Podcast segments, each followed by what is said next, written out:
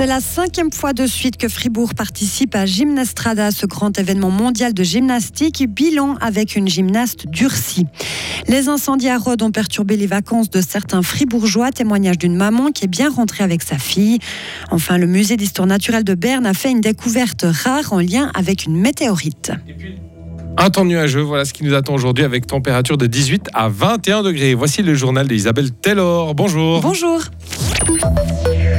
Participer à une gymnastrada laisse des souvenirs plein la tête. 80 fribourgeois et fribourgeoises ont passé la semaine à Amsterdam pour participer à la fête mondiale de la gymnastique.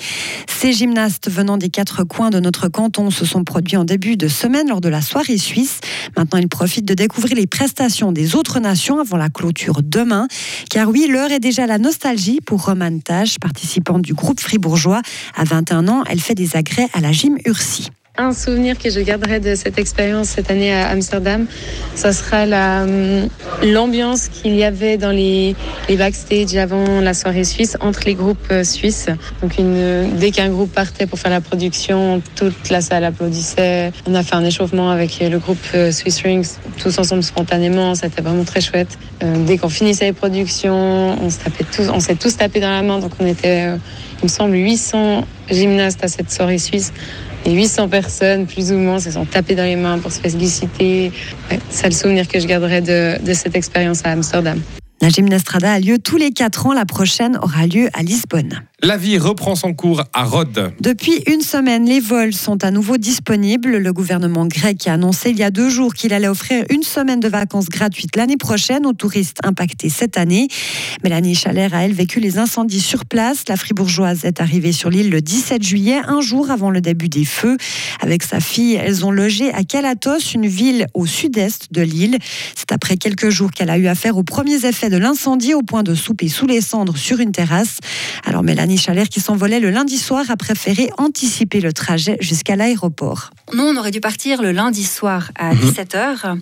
Et puis, par précaution, on a pris un taxi le lundi matin. On a fait venir un taxi le lundi matin pour partir le plus vite possible parce que comme on se disait que l'incendie se rapprochait, on avait peur que les routes soient fermées. Et puis en fait, on a bien fait parce que le lendemain soir à 17h, les personnes qui sont parties, qui ont, nous on aurait dû partir en même temps qu'eux, mais qui sont parties à 17h, euh, se sont retrouvées coincées, la route a été fermée et ils ont juste ouvert pour eux pour qu'ils puissent euh, se diriger vers l'aéroport. Le retour en Suisse s'est bien passé pour Mélanie Chaler et sa fille. À Rhodes, la situation est actuellement sous contrôle. Une pointe de flèche en météorite, c'est la découverte étonnante du musée d'histoire naturelle de Berne. L'objet date de l'âge de bronze a été trouvé lors de fouilles archéologiques à Meringen, sur les rives du lac de Bienne. Une météorite est tombée à proximité il y a près de 170 000 ans sur la montagne de Douane, mais la pointe de flèche en question a été fabriquée avec une autre météorite, probablement tombée en Estonie. Beda Hoffman, responsable des sciences de la Terre au musée d'histoire naturelle de Berne. Des objets qui datent avant l'âge de fer et qui ont été fabriqués de météorites sont très rares. Dans toute la région Eurasie, Europe, Asie et Afrique, on connaît entre 50 et 60 objets.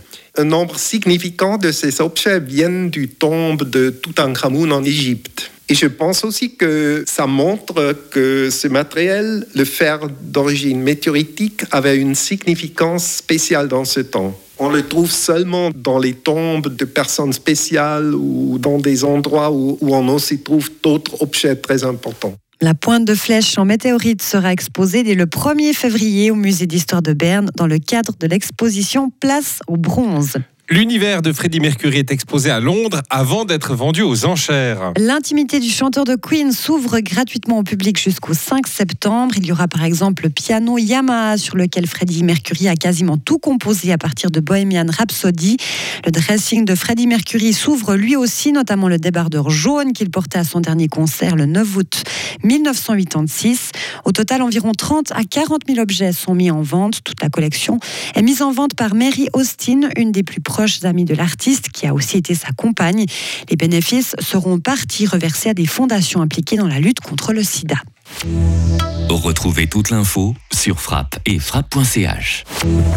La météo, avec les rencontres de folklore international du 14 au 20 août à Fribourg et dans tout le canton. Le temps s'annonce nuageux aujourd'hui avec euh, peu d'éclaircies. Il va faire frais, 18 à 21 degrés. C'est pas terrible ce week-end avec un temps changeant samedi, variable frais avec quelques ondées dimanche. On retrouvera un peu de soleil et de chaleur la semaine prochaine.